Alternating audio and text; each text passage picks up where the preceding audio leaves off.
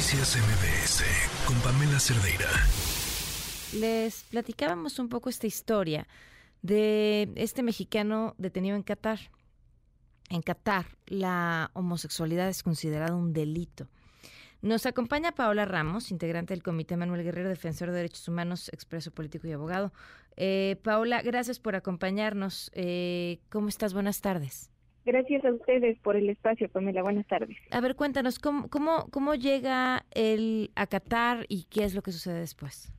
Claro que sí, te platico. Manuel Guerrero Aviña es un hombre mexicano de, eh, eh, de, origen, de 44 años de edad, que radica en Qatar desde hace siete.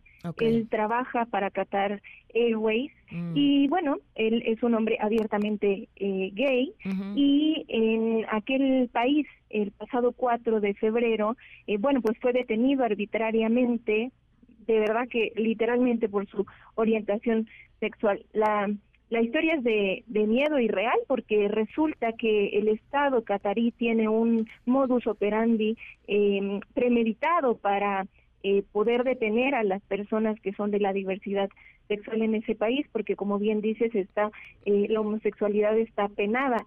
además de la homosexualidad, también, por ejemplo, tener relaciones fuera del matrimonio eh, crea la policía una cuenta falsa de una aplicación llamada Grinder, utilizada para concertar pues, citas entre hombres gays, y eh, engaña a Manuel, haciéndole creer que es una reunión de, de, personas de la comunidad de la diversidad eh, sexual. En la noche del 4 de febrero, él baja supuestamente a recibir a la cita eh, y bueno se encuentran los policías que lo detienen de manera arbitraria este lo, lo intimidan lo humillan lo, lo, obligan a entrar a su departamento para esperar a otra persona a la que digamos también le establecieron esa coartada en esa misma cita.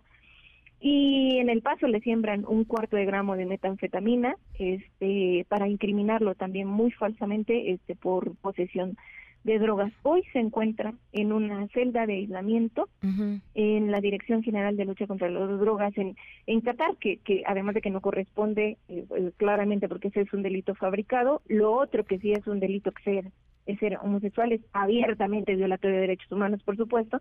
Y de este lado, en México, estamos exigiendo su liberación. Oye, cuéntame, ¿ha tenido algún apoyo por parte de Relaciones Exteriores?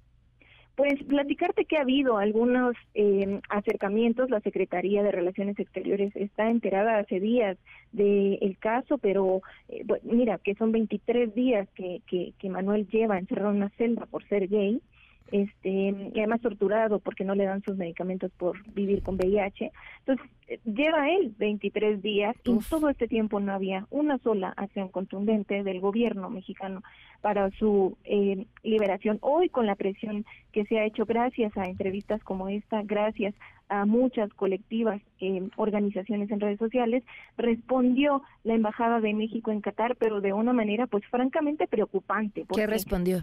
En resumen, ellos dicen, nosotros estamos atentos a lo que está pasando. No podemos hacer nada porque Manuel Guerrero también tiene, y esto es, un dato real, Manuel eh, eh, Guerrero también tiene una, nacionalidad británica y como en Doha, este, digamos, tiene su residencia con nacionalidad del Reino, Reino Unido, pues es el consulado de ese país que, que ha sido... O sea, esa bronca no es nuestra. Imagínate. Oye, ¿y qué pasa? Eso es lo que dijo el embajador. ¿Y, y, qué pasa con el consulado Reino Unido? Pues eh, hasta el momento no tenemos detalles, precisamente, y es preocupante, ¿no? Que el propio eh, comité, en el comité se encuentra Enrique Guerrero, hermano de, de, de Manuel, que lo visitó hace un par de semanas eh, y un par de veces en, en la cárcel, hasta allá en Qatar no se tiene información. Es decir, nosotros nos venimos enterando de estos detalles eh, eh, por respuestas públicas, escuetas y además, este, francamente, preocupantes en redes sociales por parte de la Secretaría de Relaciones Exteriores. Gracias a esta presión y después de días de haber pedido eh, acciones concretas, un, una pronuncia, un pronunciamiento, una solicitud formal de liberación, hasta hoy que hay presión pública, Vanessa Calva Ruiz, directora general de Protección Consular y Planeación Estratégica de la Secretaría de Relaciones Exteriores, pues concedió una una cita y se prevé que el día de hoy eh, reciba el comité, incluido a Enrique, su hermano, a las 6.30 de la tarde. Oye, ¿y algo sobre la empresa para la que trabaja?